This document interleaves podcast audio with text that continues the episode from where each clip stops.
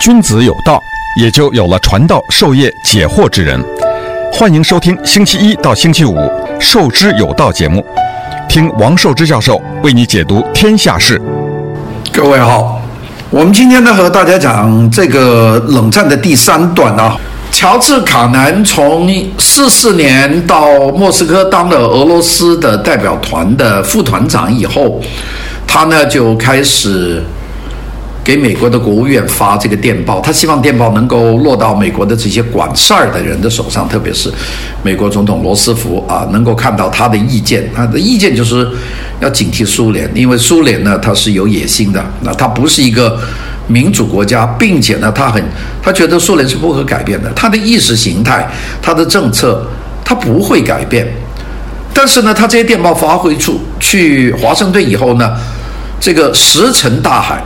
啊，就没没有人看他的电报，那么所以呢，他在一九四六年的二月二十二号啊，这个二二二，我当然记得很清楚，因为我跟大家讲了七九年研究生，我的工作之一，就上课之一就是读他的这个报告，电报几千字长，就当时你想一个一个字用那个莫斯代码打，他那部电报打多长时间，就是一一一本小书一样，他写了一个几千字的这个报告。这个是给美国国务院发的这个电报，我们现在外交上面就把它叫 long telegraph，叫长电报。他呢这份电报呢，对苏联的内部社会，对苏联的对外政策都进行了深入的分析。这些分析呢，后来过了几十年，我们再看还是对的。这个很重要。我们呢，我们看美国对华政策里面。可能从中国改革开放，就从一九七七年到现在为止，美国的这个外交政策部门里面还这还没有出现一个乔治凯南这样的人，能够写一份对于中国的这个分析的报告。他不是极左就是极右，就对华政策，他他不像乔治凯南一个学者这样去分析苏联。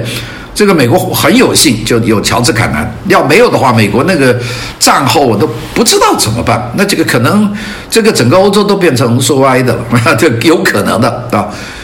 但是呢，他这个报告呢，他写了很多。他呢，根据这个看法呢，他呢就这个提出了对美国，美国应该对苏联的这个政策。他这个政策就是围堵啊，这就是采取长期的围堵政策。就是美国现在在用的这种政策，美国现在对俄罗斯也围堵，对伊朗也围堵，对朝鲜也围堵，这是美国的政策。这个围堵最早是什么时候？那因为美国在第二次世界大战以前是个孤立主义的国家，美国根本不会介入世界事务。那么，但是在二战以后，美国开始变成世界大国，并且美国采取了围堵政策。这个围堵政策的起源是什么地方呢？就是乔治·凯南的这封一九。四四四六年的二月二十二号的长电报，这份电报呢发给了国务院。那么这个乔治·卡南这份电报，可以说对整个二十世纪的后半叶，也就是五十年代、六十年代、七十年代、八十年代、九十年代到一九九一年苏联垮台为止，这是整个西方对苏政策的一个基石，就是乔治·凯南的一份电报。那我这样讲并没有过分。但可惜呢，我们大部分的人都不太知道这个乔治·凯南。我们知道政治家，但是我们并不知道一个一个思想家、一个历史学家、一个外交官、一个学者他所起到的这个重要作用。那么，这个乔治·凯南有几个很重要的这个论点啊，我在这里只是稍微的提一下。这几个论点呢，对我们现在还是很有意义的。第一个论点。就苏联的国际行为，或者说它外交行为，是受内部需要的决定 啊，这是一个。呃，讲中国话来说，就是说，呃，把内部矛盾国际化，那内部矛盾就减轻了。啊，比方说，国内压力很大，那就是说外国有势力，那么在外面搞，那国内的人的转移力。民族主义情绪就转到外国去了，这乔治·凯南对苏联的一个非常透彻的一个讲法。后来每一次苏联出现事情，什么匈牙利事件、布拉格之春，像这些事情，后来到什么侵略阿富汗，这个苏联在边界搞得若干的事情，其实都跟它的内部，它内部比方粮食不够吃啦，有饥荒啦，民族要求独立了，凡是有问题，苏联就会把问题外部化。那我想这四六年呢，乔治卡南就提出这这么一个政策，这这是非常惊人的，就是在美国的外交历史上第一次有一个外交官明确地说，苏联这个国家的所有国际关系问题是由于内部矛盾，包括内部的官僚的矛盾。那么这个。所以，根据乔治卡南的说法呢，就斯大林呢，他需要一个非常敌对的世界，这样呢才能维持斯大林的独裁的政权。那这这是两个啊，斯大林为了巩固自己的独独裁，不是说苏共是斯大林的个人的统治啊，他为了维持这个统治，他需要在外部建造敌人。所以呢，乔治卡兰的道理就是说，哎。美国人，你不要以为你对斯大林好，他就对你好，他不会对你好，他需要敌人。如果美国都成了他盟友，他没有敌人，他在国内的这个独裁他就控制不了啊。所以，乔治卡南的这个长电报里面，这个一九四六年二月二十二号的电报里面，他很清楚说，斯大林需要一个敌对的世界，才能让他的独裁政治合法化 （legalize dictatorship）。要独裁化，要合法化，否则为什么你这个这在上面一直做到做到这个终身呢？这个他其实讲的是这个东西。那么，所以呢，他就说这个呃，他的根据，他为什么在外面可以闹？他有一个根据，这个根据呢，就马克思列宁主义的国际主义的义务。他这一点，他认为是最重要的。因为有了这个马克思列宁主义的国际主义的义务，也就是说，无产阶级要解放全人类，有了这个义务，他就有了根据。所以在外部怎么弄，他都是正义的；而在外部弄得越大，他的内部呢，他就越稳固。那所以斯大林呢，可以永世的去当这个苏联国家主席，大概就是这这这是一个思路。那这个思路我们现在讲，大家都很容易懂啊。但是最早讲的是谁呢？就是乔治凯南。这个时候呢，是一九四六年啊。欢迎收听《授之有道》节目，听王寿之教授为你解读天下事。那么，一九四七年到一九四八年两年之间，那个乔治卡南呢，就开始和美国的当时的国务卿，这也是当时美国第二次世界大战的一个将军马歇尔将军啊。啊，这是乔治马歇尔，他和乔治马歇尔终于就结上了。马歇尔很欣赏他的这个报告，因为乔治卡南是个中级，后来到一个中级的外交官嘛，他远远没有到这个国务院这个水准。但马歇尔看了卡南的这个报告，觉得这个报告非常透彻。那么开始呢，这个呃，马歇尔当了国务卿，一九四七、一九四八。马歇尔是国务卿，美国国务国务国会的叫哈里杜鲁门的国务卿，又是一个打过仗的将军，所以马歇尔呢就开始重用他，并且呢开始把他的这个政策里面的这若干点呢，就作为美国的这个外交政策的一个基石。那么，但是呢，这个乔治凯南的时间不长，因为马歇尔当到一九四九年，就这一任马歇尔就下了，呃。下一任的国务卿叫艾奇逊啊，叫做 Dan Acheson。艾奇逊不认这一套，啊，就是马歇尔是很认，所以才有了马歇尔计划、复兴欧洲复兴计划。艾奇逊没有这个思路，所以呢，乔治卡南的影响力在美国国务院就开始急剧的下降。一九四九年吧，那么这个到了一九五一年。这个五月份，这个乔治凯，这个艾奇逊呢，也不敢说说他，哎呀，你呀不是专家呀，你就别管美国的事了，还是用他。但是呢，不是那么多听他的意见。那么一九五二五一年，这个艾奇逊呢就说：“你这样，你既然马歇尔走了，你也不在国务院供职了啊，你是不是你用私人身份？”到这个呃苏联去访问，那这个这个就是完全改变。原来他是可以，如果乔治凯南把这个呃呃乔治凯南被被选为美国外交部的一个重要代表，派到苏联去，它的作用会大得多，影响美国的政策。但这个时候，艾奇逊说：“算了，你现在也不干啊，我也不要你干。但是呢，我们还重视你的意见，你用私人身份去访问莫斯科。一九五一年，那么他也就去了。五月三十一号到六月五号，这个乔治·卡南呢就到莫斯科，他呢。”当时呢，呃，来来回回，然后他又到到了在华盛顿，又去了纽约，跑了好几个地方，就是用私人身份。那主要干嘛呢？就跟美呃苏联驻联合国的这个领导人叫马利克，Yakov Marik，他跟马利克建议。那么这个建议呢是干嘛呢？这个就是说，呃，跟苏联谈谈这个朝鲜战争的问题。大家知道，杜鲁门上台五零年，朝鲜战争打起来了。打到一九五二年，打得不可开交啊！因为打过去打过来，那个，呃，这个美国政府啊，当时杜鲁门搞不定啊，那要跟苏联人接触啊，那谁接触呢？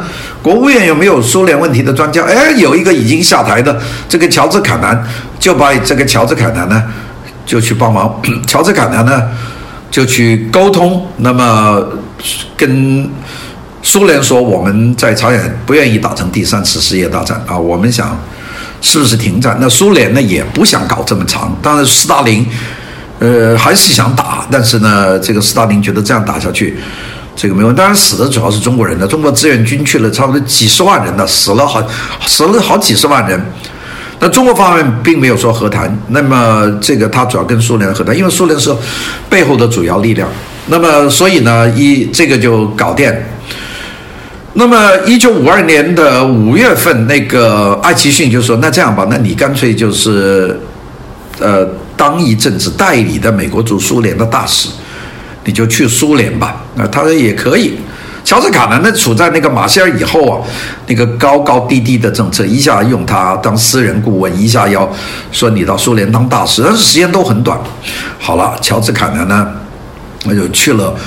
美国驻苏联莫斯科的大使馆啊，这个事情呢，他他这个人呢是有经验的。他一去了以后，他很注意他的这个办公室。他办公室里面有一个木雕的一个苏联一个美国国徽，他还没见过。他因为他去过美国大使馆工作，哎，他说这个这个国徽很漂亮啊。他的助手是苏联政府送，他这个乔治·凯南说。苏联政府怎么会送国徽给我们？这个国徽挂在他们的会议室的正中间，所有的会议都在那个国徽上进行。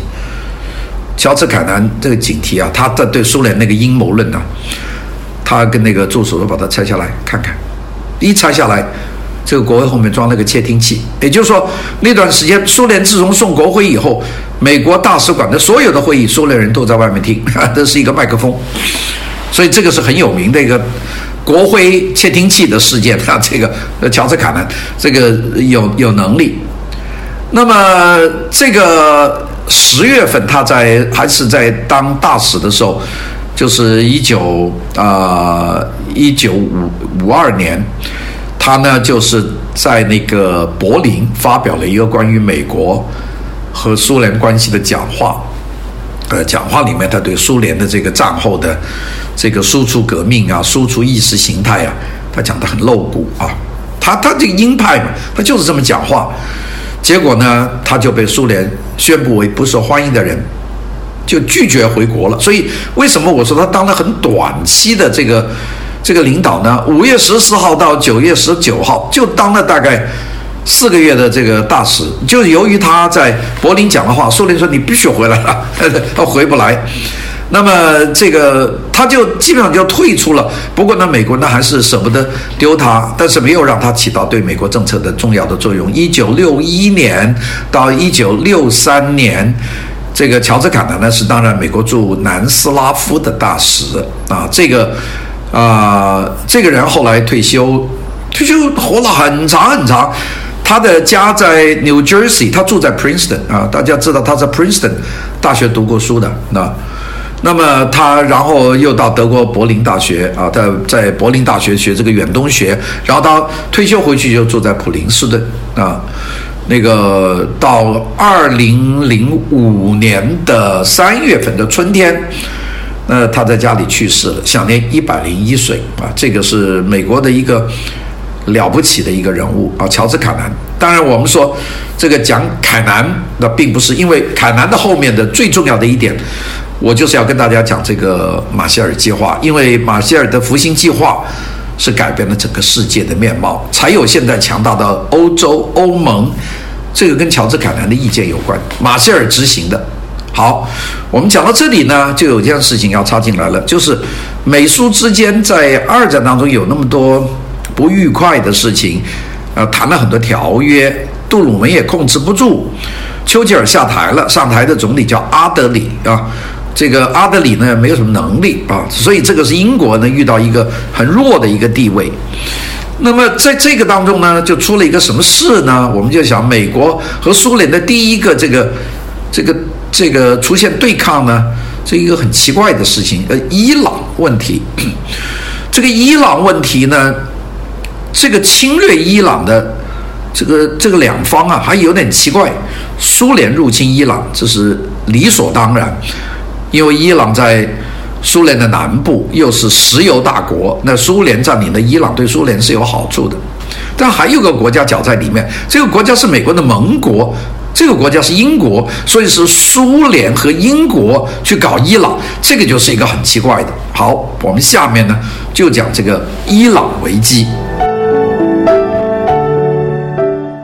欢迎收听《受之有道》节目，听王寿之教授为你解读天下事。我们下面来讲讲关于伊朗的问题，因为伊朗的问题呢，这个是一个非常奇怪的一个问题，也表现了很多大国利益之间的矛盾。那么，杜鲁门政府呢，在战争期间呢，是因为第二次世界大战的时候，苏联已经入侵了伊朗啊，因为伊朗是。在这个二战当中呢，是个态度呢，是是这个模棱两可啊，并且很多是站在这个轴心国方面。那么这个北方呢，就苏苏联的红军就进去了。大家只记记得开过一次德黑兰会议嘛？嗯，那个时候德黑兰都差不多苏联控制了，就是北方就是伊朗就控制了。但是伊朗的南方这个英国控制的啊。大家知道南方有个大城市叫设拉子嘛，Shiraz，这英国在南方，所以呢，伊朗很大一个国家，这北方是俄罗斯，南方呢就是英国。那么这个伊朗入侵，呃，被苏联入侵早，一九四一年的八月份。那当时英国和苏联商量，因为当时伊朗嘛，这个你算轴心国的盟国啊，那我们就打你啊，那打你呢是名正言顺的打。那当时打呢，这个是呃苏联和英国联合打，呃名义是什么东西呢？伊朗其实也没有什么军队，为什么呢？因为伊朗呢有大量的油田，石油很丰富。到现在都是世界上石油蕴藏量第三的国家，非常大的石油蕴藏量。那么这个要解决两个问题，第一个就是要把石油管道把它控制在手上。那么从谢拉设拉子往南，英国把它控制，由炼油厂和油油呃这个输油管道，苏联呢控制这个从北方从德黑兰一直到苏联境内的这个领土，就保证了这个油能够源源不断的到苏联。苏联自己在那个里海地区的巴库啊，在那些地方，那些油田呢，在二战期间遭到轰炸，是受到损失的。伊朗呢，没有受什么损失，所以呢，这个，所以这两个国家呢，就联合出兵，出兵进去。当时伊朗有一个国王啊，这个国王呢叫里扎汗啊，他们都叫汗，汗就是等于是沙皇一样。这个里扎汗呢就退位。那么当时呢，苏联在北边，英国在南边，就把纳粹德国在伊朗的所有的势力全部清光。因为这个这个李扎汉呢是容忍这个纳粹的，那么这个所以美国从苏联从北边，英国从南边就把它清干净了。那么其实呢，这个伊朗在历史上以来，它就是英国和俄罗斯的。博弈之地，历史上以来，我们讲早一点，一九零七年，当时有一个条约，就叫英俄条约。这个条约就基本上把伊朗的利益就分瓜分了，就是说，伊朗的利益是苏联和英国两国的利益，那就俄罗斯了。当时还是叫英俄条约嘛，那时候还不是革命，革命是一九一七年发生的，那个时候是沙皇时代，就已经把伊朗呢就视为禁辱啊，大家不能不容第三国染指。但是呢，这个伊朗当时呢是觉得这个俄罗斯和英国是欺负他。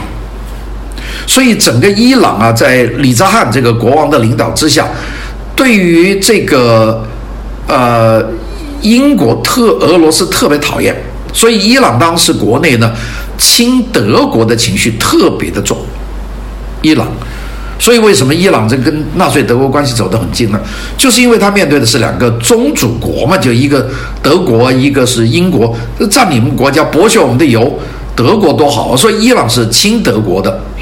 那么，这个一九一五年，德国驻这个当时的一个领事啊，啊，他这个领事的还是蛮重要的。这个领事大家就把他叫做这个波斯的劳伦斯。我们记得有个电影叫《阿拉伯的劳伦斯》，是讲一个英国的一个将领叫劳伦斯，就把阿拉伯团结到英国的里面去打这个奥斯曼的土耳其，而这个德国驻这个波斯。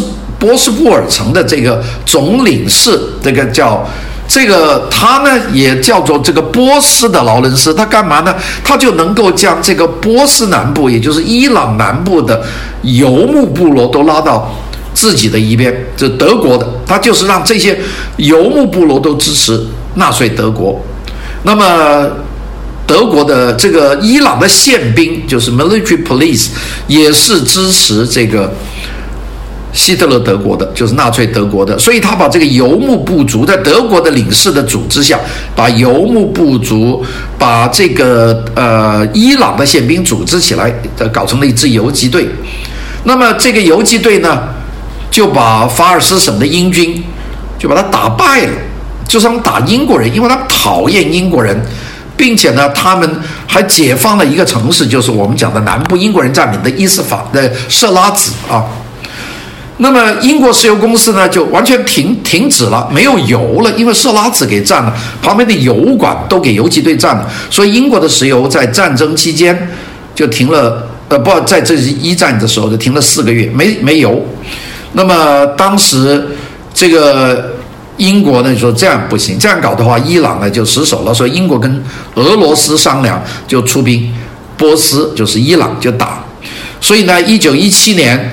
这个英国从南部，呃，俄国的军队从北部，在一七年的四月份就会师，就在伊朗就把整个伊朗就瓜分了。那大家记得一九一七年四月份，当时十月革命还没有成功，十月革命到十一月份嘛，那这个还是沙皇的军队，但是伊朗呢就给两个大国就瓜分了。这是一，第一次大战结束以后呢，这个当时的札里汉就在一九二一年。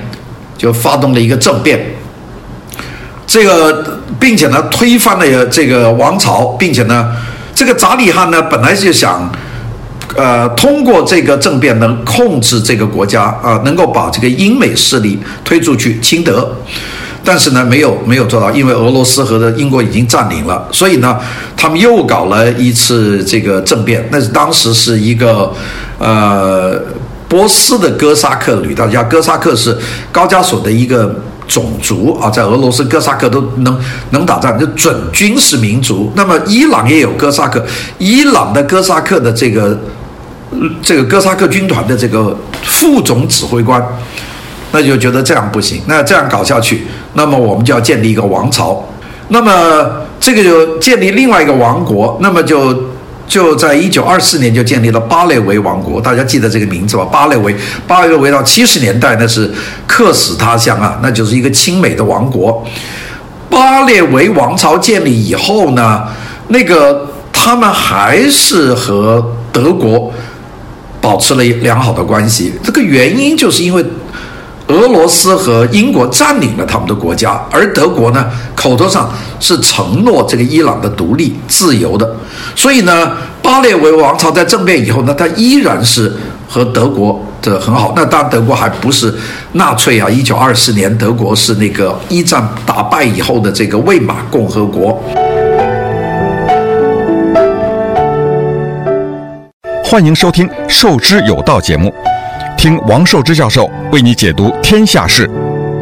一九二五年，这个伊朗的皇家空军就跑到去跟德国的容克公司买了第一批容克的这个 F 十三的大飞机啊。容克是德国的一个非常好的一个这个飞机工厂。那么，并且呢，到一九二七年呢，就把整个伊朗的这个邮政的航空服务都就包给德国的汉莎航空公司，就是亲德国了。这玩意儿，这个东西英国人和俄国人看在眼里。并且呢，一九二八年就把这个伊朗北部的铁路工程整个承包了给德国公司，所以德国人就进了。到一九三零年，伊朗国家银行的经理请德国人来当，所以德国人呢，在各个方面就开始大规模介入伊朗。那么到一九三三年的这个一月三十号，希特勒上台，纳粹呢就开始大量的宣传，通过他的宣传部长戈培尔说。这个德意志人 German 和伊朗人都属于亚里安，这个 Aryan 啊，亚里安人。他们，他们德国人把西藏人也看作是亚里安人啊。这个是亚利安人是上等人。那么就说，伊朗人和德国人都是亚里安人。那么这两个国家都是优秀民主，所以呢，他们都要反对两样东西：一个反对英国的扩张，殖民主义，老殖民主义。啊，这是第一个。第二个，一定要反对共共产主义的扩张，就反对苏联的扩张，这是一样的。那么，所以呢，德国手上就多了一张牌，这张牌就是伊朗啊。伊朗呢，在骨子里呢，亲德、反苏、反英啊，这是这一点。那么，所以呢，这个伊朗呢，这个在德国的帮助之下，开始呢就威胁 这个英国。因为伊朗在过去一点就到印度了，印度当时是英国的殖民地啊，所以这个亲德国的伊朗开始威胁英属的印度啊。第二个呢，就影响苏联的南部的这个腹地。那么，并且呢，伊朗呢，它的道理很简单，伊朗呢就是想利用德国来和他的老敌人英国和苏联斗争，并且呢，还想用。德国的先进的军事技术使伊朗的军队迅速的现代化，这就是他的一个算盘。所以呢，这两国呢其实都有共同的战略利益，所以苏德的关系啊是越来越密切，就是那不可能不好啊，他们的关系。那么，一九三六年，当时在伊朗工作的德国专家的人数已经超过了五千人，就是这么最精英部分，银行、邮局、军事的指导，全部都是德国人。那么，并且呢，这个从呃德国的主要城市，呃，从柏林开通了到德黑兰的直飞的航线。那当时你知道，一一九三几年，那飞机要飞那么远不容易啊，直飞航线，并且呢，当时有大批的伊朗学生。到德国去留学，德国使馆呢还向伊朗的国家图书馆赠送了大量的印刷品、图片，在德黑兰设设立了这个德国，就是纳粹德国的宣传中心。那么，这个德国和伊朗的这个经济合作就迅速的增长。一九三七年，在伊朗结束的对外贸易当中，最大是苏联，第二大就是德国。就德国，并且苏联他是不情不愿，德国他是心甘情愿的。那么到了一九三三七三八年，这个德国就在伊朗的对外贸易里面，越这个德国占第一位，超过了苏联。那么伊朗向德国出口有羊毛啊、棉花呀、铅矿啊、锡矿啊、水果啊，啊，还有优秀的皮货啊。这个德国呢，就向伊朗出口各种机器啊、机电设备啊、汽车啊、铁轨啊、铁路设备啊、化工产品啊，还有药物。这个两个关系啊，变成了蜜月关系。这个激怒了英国和苏联啊，因为这两个国家是伊朗，伊朗是我的地方，你怎么你们这个巴列维王朝啊，在这个扎里扎里汗的这个领导下，你搞成这个样子，那我就要教训你。但是当时。大战在迫在眉睫，所以呢，当时来不及顾及伊朗。一九三九年的九月份，第二次世界大战就在欧洲就正式爆发了。伊朗呢，就马上宣布中立。那么，然后呢，英国呢对德国进行海上封锁，那么，所以呢，也就包括伊朗，你中立国，你跟德国关系好，所以英国呢就把这个外面的波斯湾也就给它封了。所以呢，伊朗和德国的贸易呢就没有办法进行，因为这陆路没有铁路运啊。所以伊朗呢，它所有的出口的货物，它都要通过这个霍尔木兹海峡，这运到这个进入地中海，再到德国去，所以就给它断掉了啊。苏伊士运河也断掉了。那么，所以伊朗呢没有办法，伊朗你需要物资啊，怎么办呢？伊朗呢当时呢就开始重新恢复了和苏联的贸易，就是大部分东西呢就从苏联以来。到了一九四一年的春天，纳粹德国和意大利已经占领了整个的欧洲。那么，所以呢，这个呃，伊朗的军官呢就产生了很多的变化。那么，一个是伊拉克。啊，我们讲伊朗旁边就伊拉克，伊拉克有一个亲德国的军官，首先就带头发生政变，就让伊拉克呢就就倒向德国，啊，民族情绪强烈。这个新政府呢，这个就是就是亲德的，那个当然这个民族主义相当强烈了。那这个时候，那么这个国家呢？这个这伊拉克的这个新的政府呢，就和德国建立了外交关系。那么，并且呢，这个德国呢也开始往这个中东地区呃打。这是到四一年，德国占领了希腊的克里特岛，这是在十一年，并且从那个法国的傀儡政府就维希政府手里面就就接管了叙利亚，起码是叙利亚的主要的机场。那么这样呢，德国。在伊拉克已经有拥护他的政权，这个德国军队又占领了这个叙利亚的一个主要的战略部分。那么，这个英国在近东和中东的这个利益啊，岌岌乎可危。大家说，现在英国的无关重要啊，我不要忘记了。在二战结束以前，英国是世界上第一大的强国，不是美国啊，英国。那么，所以英国呢，就为了保护它在中东和苏伊士运河的安全，要确保这个英国在波斯的石油公司的这个供应量，所以呢，这个英国对伊拉克的亲德政权呢，做出激烈的反应。那么，英国怎么办呢？就是要打伊拉克。那他把真要调到远东，就调到缅甸那个方面的一个这个第十印度师，都是印度人组成的英国印度第十第十印度师，还有一个炮兵团，就让他在伊拉克的巴士拉登陆。那么在越南的阿拉伯军团也是英国的，也调入伊拉克，并且呢，这个这个一九四一年的五月份，英国轰炸机呢就开始轰炸伊伊拉克的这个军事基地。然后呢，后续的英国印度联军呢就在巴士拉登陆。那么这样一打一下，伊拉克政府就挡不住了。伊拉克政府呢叫金方阵的，就金金颜色的一个方阵。这些成员呢都逃到什么地方？就逃到伊朗。哎，这个就接燕子了，就是英国就说：“他妈的，你你你你背叛了英国和纳粹勾结，现在跑到伊朗，那我就打伊朗。”所以这个呢就出现了这个伊朗的危机。好，我明天呢就和大家继续讲这个这个二战期间和二战结束以后的俄国，就是苏联和英国怎么去占领伊朗，在伊朗出了什么事？这伊朗危机，这是冷战的其实第一个交锋。谢谢各位的收听，拜拜。